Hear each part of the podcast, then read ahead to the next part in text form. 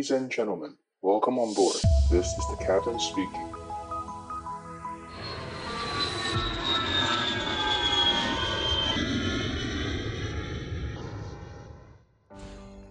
Hello，大家好，我是可乐教官。今天的录音时间是五月二十一号，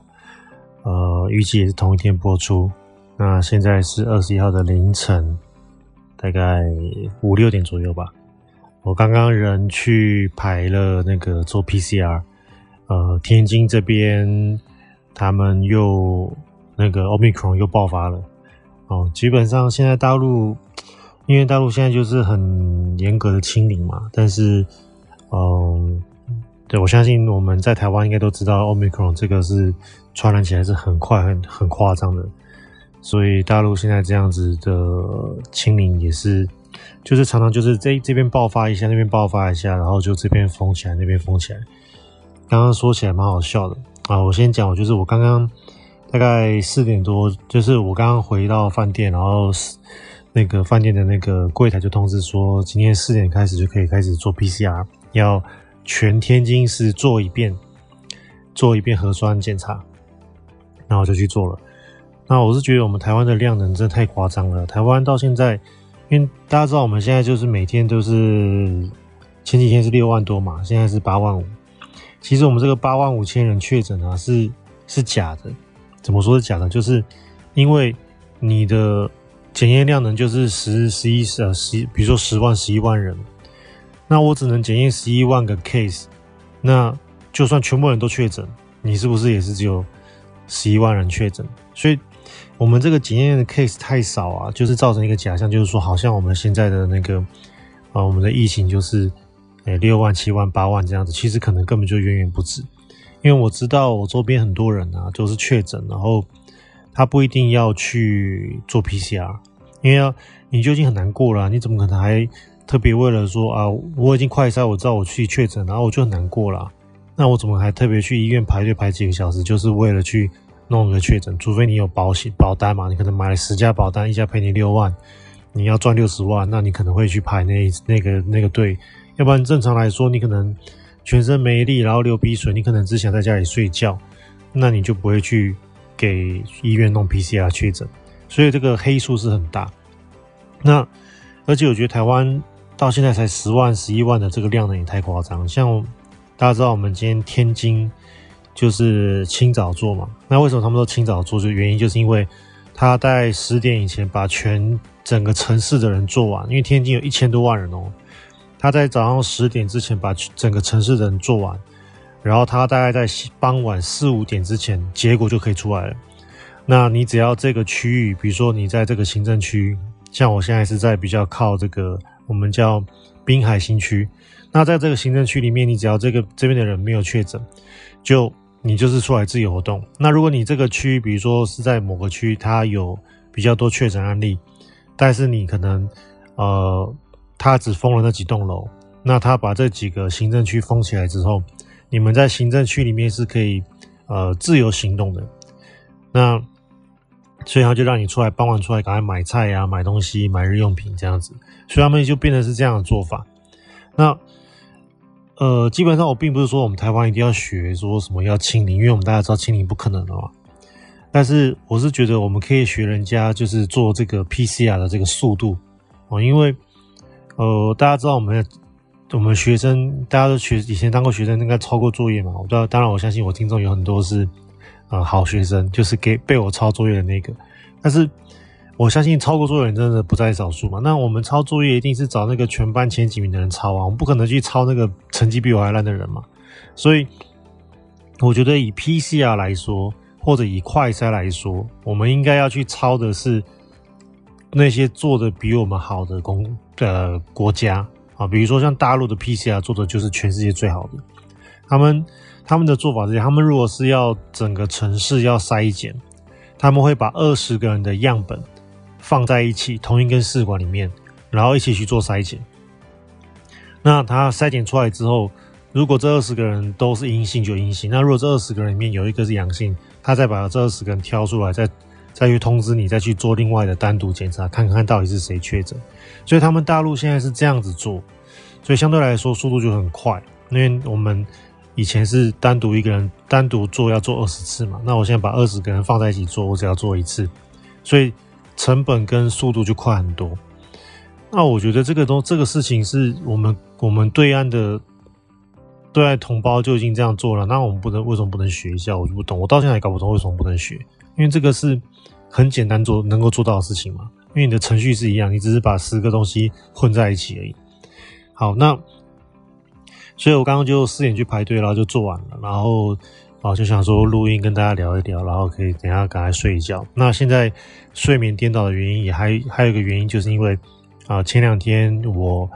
呃飞了一趟啊飞机。如果你有在我们的 Line 的社群里面的话，就应该知道我前几天有飞了一趟了。那我们呃 Line 的社群，你可以欢迎大家加入。我们的 Line 的社群的名字叫机长广播。啊，加入了之后呢，我们那天的 podcast 就是，如果我今天有 release podcast，然后里面的一些哦图图片啊，或者是一些影片，我就会直接丢上去跟大家分享，所以会让你们有声音可以听。那如果你有兴趣的话，你还可以去啊社群里面看一下啊相关的讯息。那我前几天就飞了，把我们公司要刚弄刚出厂全新的飞机，也不是全新啦，就是反正就是。弄得非常的新，烤漆也是新的哦，然后地毯也是新的，那还有包含驾驶舱的椅子都是新的，他们就把它整理好，然后我们就把飞机飞飞离开这个维修厂。那这架飞机基本上我们公司是要把它退掉了，不要了。那原因是因为呃，也是因为跟大陆疫情有关了，因为大陆现在疫情哦、就是清零政策嘛，所以我们。只要是常飞大陆的这些航空公司，基本上我们不需要这么多飞机。那另外加上这个飞机是呃疫情前租来的，那我们在疫情前租的这个合约的这个制的这个租金的费用比较差。就举例来说，你可能呃在有疫情之前，好像我们台湾现在有疫情嘛，所以我们台湾在有疫情之前，你如果去跟啊、比如说你要出去玩。然后你去跟和和润租车，你要去跟啊诶诶租车是和运的和运租车，你要去租一台 Toyota 的什么 Yaris。那以前在疫情前，那它可能很 popular，它可能一天要租你可能两千六哦两两千块。但是因为现在疫情，大家没有人要出去玩嘛，诶那和和和运汽车他就觉得啊，我这个最近没有人要租，那我就打折，我租你八百块一千块。所以飞机也是有一样的概念。之前在疫情前，呃，空巴三二零的飞机一个月的租金，它是呃差不多是现在 double 哦。那实际多少钱我就不方便讲，因为那个可能跟啊、每一家公司的这个啊营运的这个呃算是有点敏感了，然后我就不方便在在广播上来讲。那总之就是我听到的消息是大概一半，我就真的是少了一半。就是你当初的 Yaris，你要租两千五，现在只要租一千两百五十块，这种感觉。所以公司来说，就是我今天如果能够把它退掉，就退掉吧，因为我可以换新的飞机嘛。那我的这个租金马上我每个月是少少一半的钱。那那因为要退，所以我们就必须要把这架飞机复原到当时原始状态。所以就也花了蛮多钱，那花多少钱我也不方便讲。但是我听我前几天听到这数字，我有点吓一跳。这个数字呢，我打个比方，基本上可以买，呃，大概买内湖的一间三房两厅。好，那如果大家有台北人的话，大概就知道有个概念。如果是竹北的话，最近竹北可能涨不少。那竹北的话，可能可以买。一一点五间啊，因为竹北之前房价蛮便宜，然后它现在应该涨不少，大概可以买一点五间的三房两厅啊。那高雄应该可以买到两间了，所以这个只是把我们这个飞机就是飞到呃修到可以呃退租的状态哦，所以其实并不是换非常多东西，就是换了一些呃墙壁的饰板啊。如果之前大家有看我们机长广播的那个，我有 po 一些照片嘛，机换一些门的呃墙壁的饰板，换了一些。我们之后会帮那个我们的租机公司换椅子，然后换了飞行员的椅子，然后换了一些呃地毯都换掉了，但是地板没换，然后做了一些墙壁的清洁啊，这些滴滴扣扣东西，然后全部弄完之后可以买可以买高雄的两间房子，所以真的是飞机真的是航空业真的是一个不容易的事业了哈。那所以后来我们弄好之后，就我就把飞机从呃天津飞到广州，那我们公司就派人再从把这个飞机从广州飞到那个欧洲去，然后就把这一架飞机还给了租机公司。那其实其实说起来也是蛮蛮蛮万谈的。其实我本来是可以飞到欧洲这一趟，但是因为我们公司本来还有第二架飞机要我飞嘛，他就他们就希望我留在大陆，我就继续留。结果刚刚公司通知说，诶，那个第二架飞机打算也要退啦，我们打算也要换，可能要换新的合约，怎么样的？所以，好啦，现在这架飞机一定会再拖很久嘛，因为这个，呃，我们上一架这个退机的这个维护啊，就弄了两三个月，所以公司马上立马决定说，好，那我们就不不用留了，那马上就把我叫我啊、叫我跟机长马上打包哦，准备。大概明天就可以，呃，我们都当乘客回广州。到了广州之后，再加加机组，就是我们叫那个嘛。之前我跟大家分享，就是我们叫 GD，哦，叫 General Decoration，就是把我们放在组员清单上面，然后我们就变成是副驾的机组，跟着货机一起回，啊、回东南亚。那就这次任务就应该算是呃圆满达成吧。反正就是帮公司。在这边待命，然后，呃，既然每次，因为现在来大陆就是一来大陆就是二十一天，哦，真的是蛮硬的，一次就是隔离二十一天，然后，所以，呃，就反正就自己辛苦点，不用再让同事来隔离。那之前我常分享隔离的辛苦与痛苦，我在隔离真的是很辛苦，因为我知道很多呃飞行教官们，他们宁可放着。哦，两百万年薪不赚，两百到三百万年薪不赚，他们就找很多各种呃合法正当的理由，直接把假请掉了。像我知道很多人就请育婴假，或者就是生了一点小病。那当然，因为真的生会生病，也真是因为身体太太疲累了。那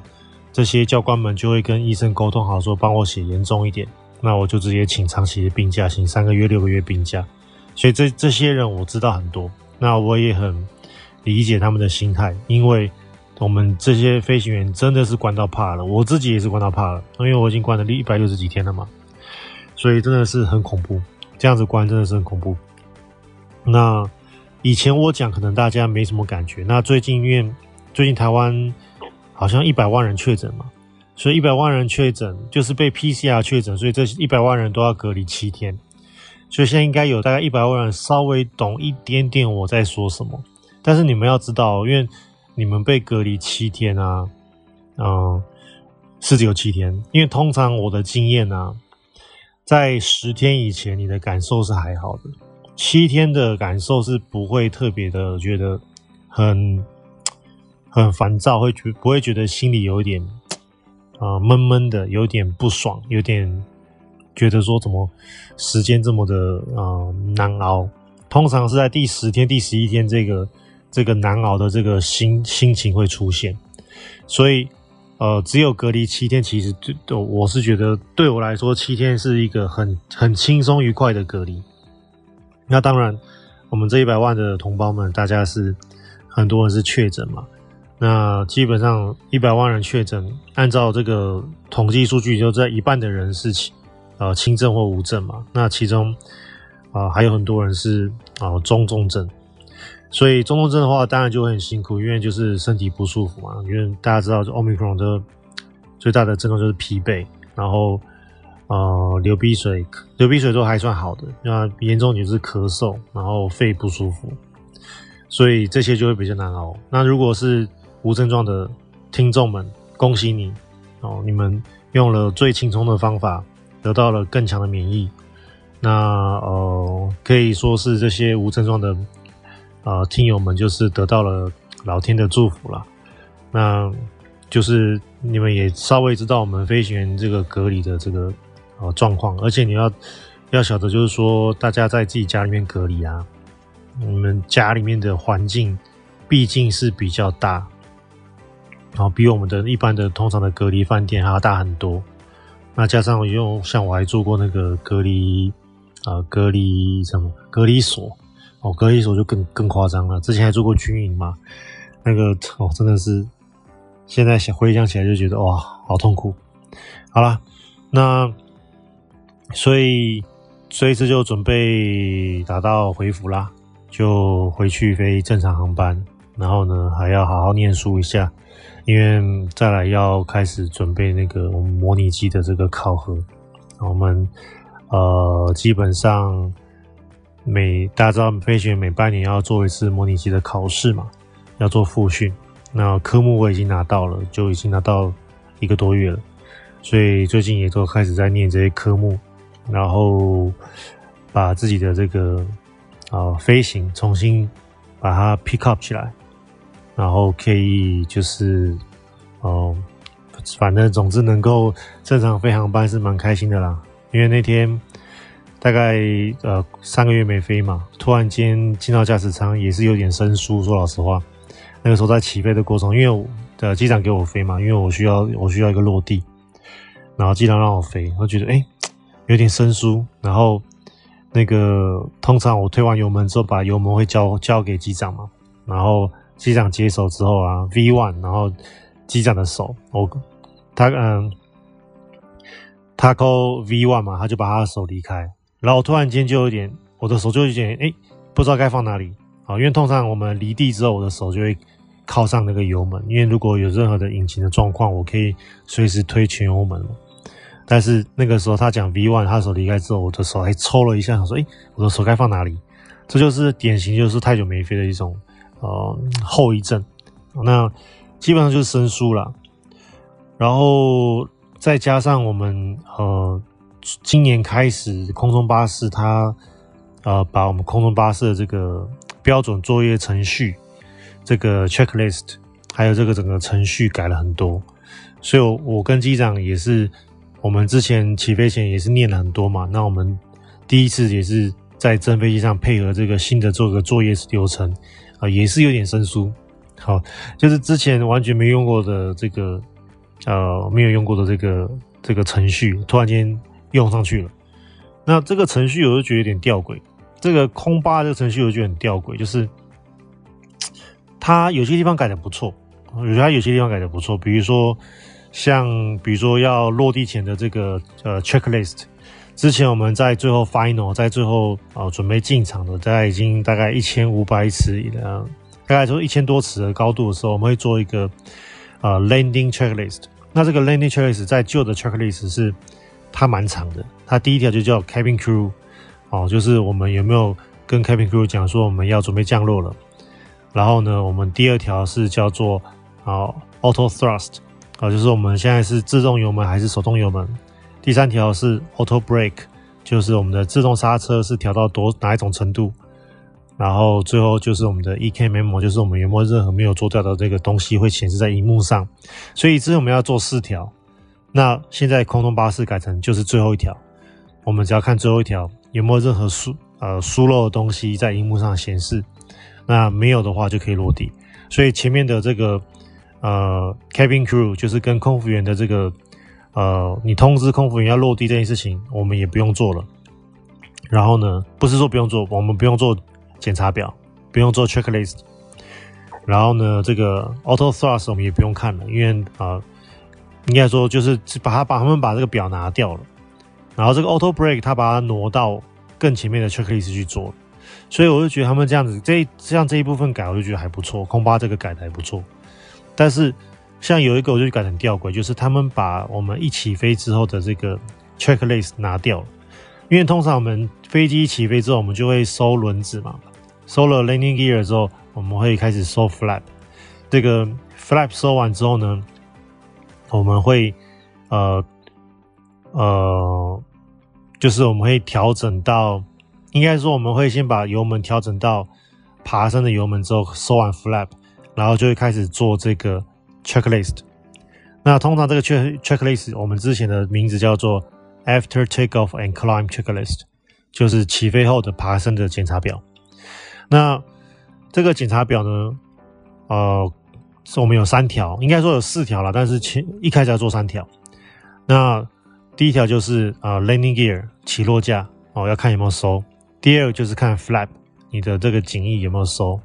然后呃，landing gear flaps and packs，最后一个就是 packs，就是你的那个空调有没有开。因为我们在某些高原机场或某些比较热的天气，当我们需要全动力的时候，我们会先把你们的这个空调先牺牲一下，我们会先把冷气关机。哦，大家以前如果年轻尬过掐的时候都知道嘛，我们以前年年轻跟人家尬掐的时候，我们会把空调先关起来，把冷气先关起来，因为当你的引引擎不用带动发动机的时候，啊，不用带动这个压缩机的时候，引擎会比较有力。那我们飞机是一样的道理，我们要跟我们要起飞的时候，如果我们需要真的很大的动力的时候，我们可以把这个呃冷气关起来，会比较有力。那所以。我们以前在旧的程序，我们一起飞之后，我们就会检查这三个东西。哎，你的起落架收了没有？你不要带着一个轮子一直飞哈。之前印度就发生过，之前印度就发生过这种很很扯的事情，就是起飞之后呢，呃，两个机两个机师就没有收起落架，然后他们两个就觉得说，哎，怎么今天飞机噪音这么大声？然后就一路飞，然后飞飞飞飞，然后就发现说啊，靠腰。飞不到目的地，为什么？因为你挂一个起落架，阻力太大，然后你飞不到目的地。后来他们就转降了，转降到另外一个机场。所以这就是一个很夸张的例子，就是当然这有点吊诡了，但是而且更何况之前还有，之前你还有 checklist，居然没做好，哦，这个就蛮夸张。那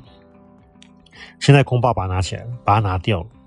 所以我就觉得说，哇，这个现在一起飞之后。不用再 double check 你有没有收起落架，不用再 double check 你有没有收 flap，不用再 double check 你有没有收，你有没有开空调。那开空调这件事情我觉得还好，因为开空调你如果你如果不开空调，那你再继续往上飞一阵子，它就会跳出警告错误啊错误代码，所以这个还可以提醒我们自己。但是起落架不收其实是没有任何的讯息，除了飞机很吵以外，你会听到你的底下有那种呼那种很大的风切声。所以，哎，我不懂哎，所以我觉得空巴这一点就改的不是很好。那当然还有其他几个地方，我觉得就是，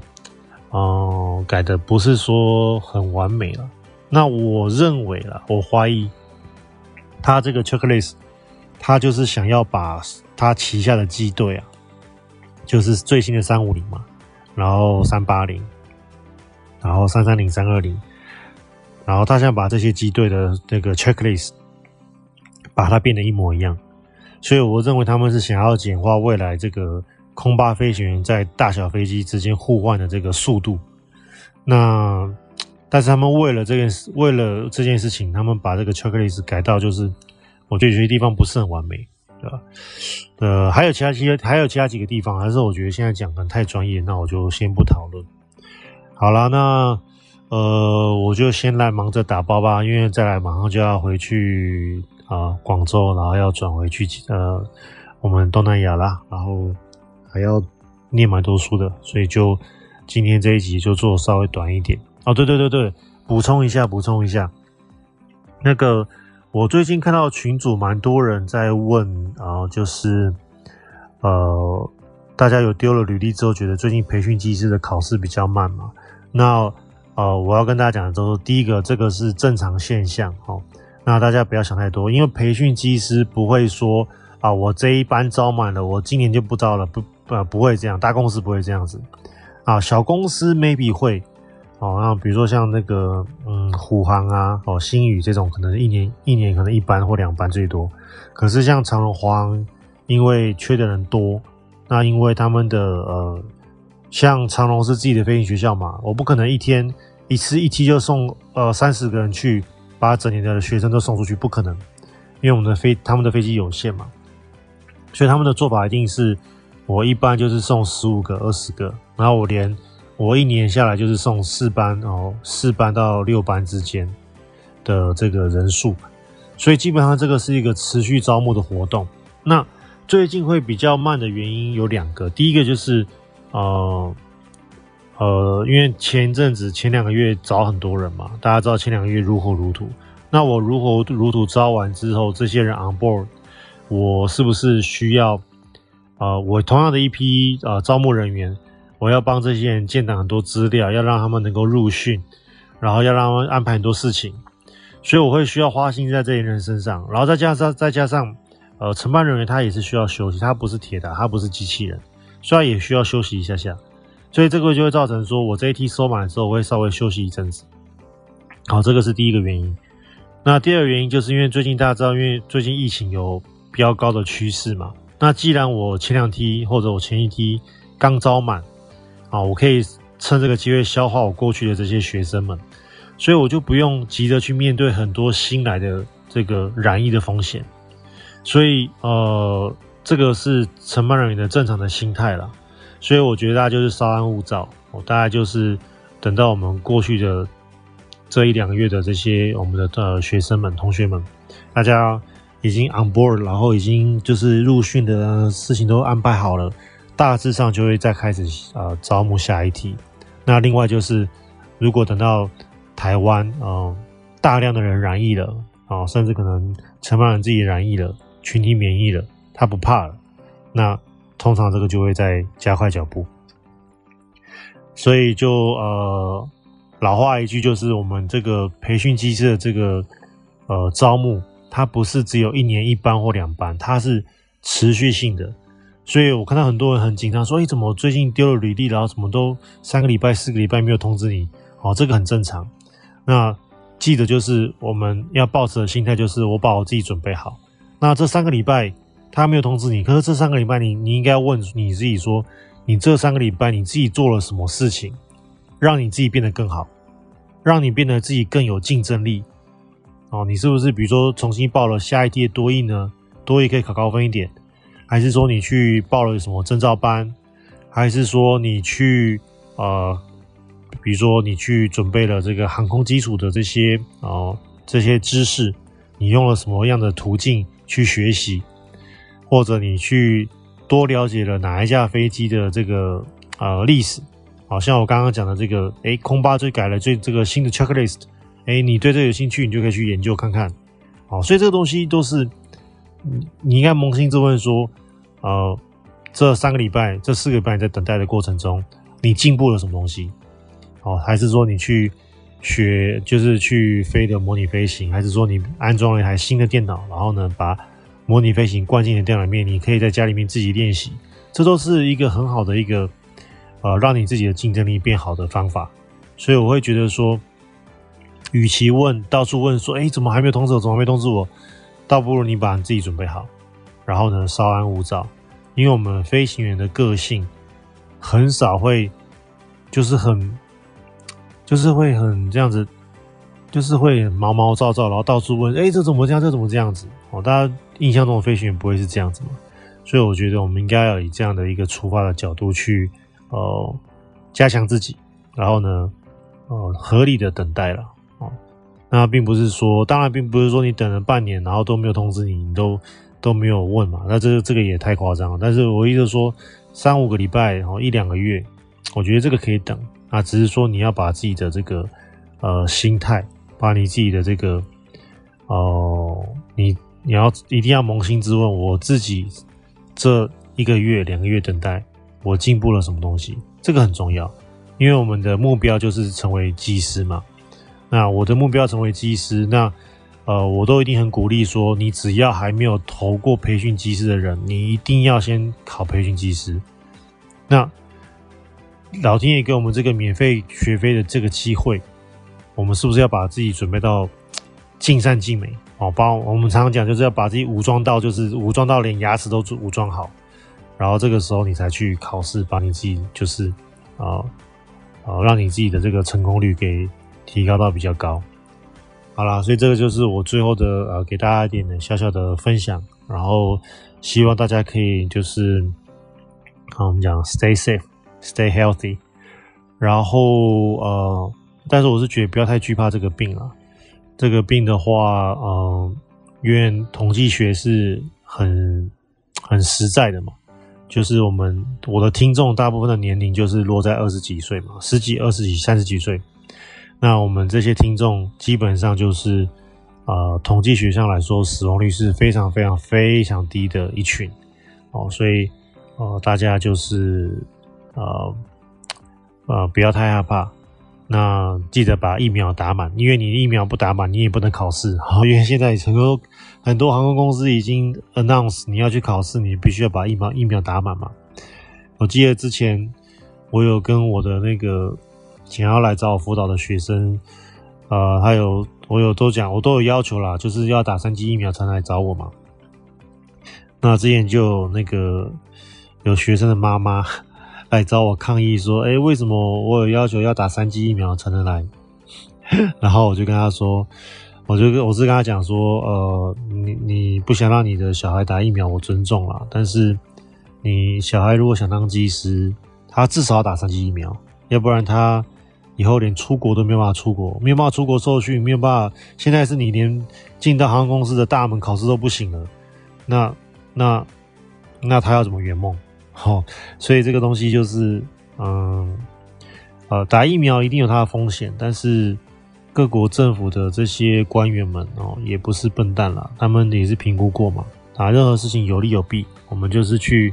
承担这个可控的风险哦，就像我们，就像我自己选择开飞机是有风险的职业嘛，那我们就是这个是我把它列为是一个可控的风险，那我去追求我想做的事情。哦，这个就是我们要考虑好的东西。好了，就跟大家勉励到这边，我们下期再见，拜拜。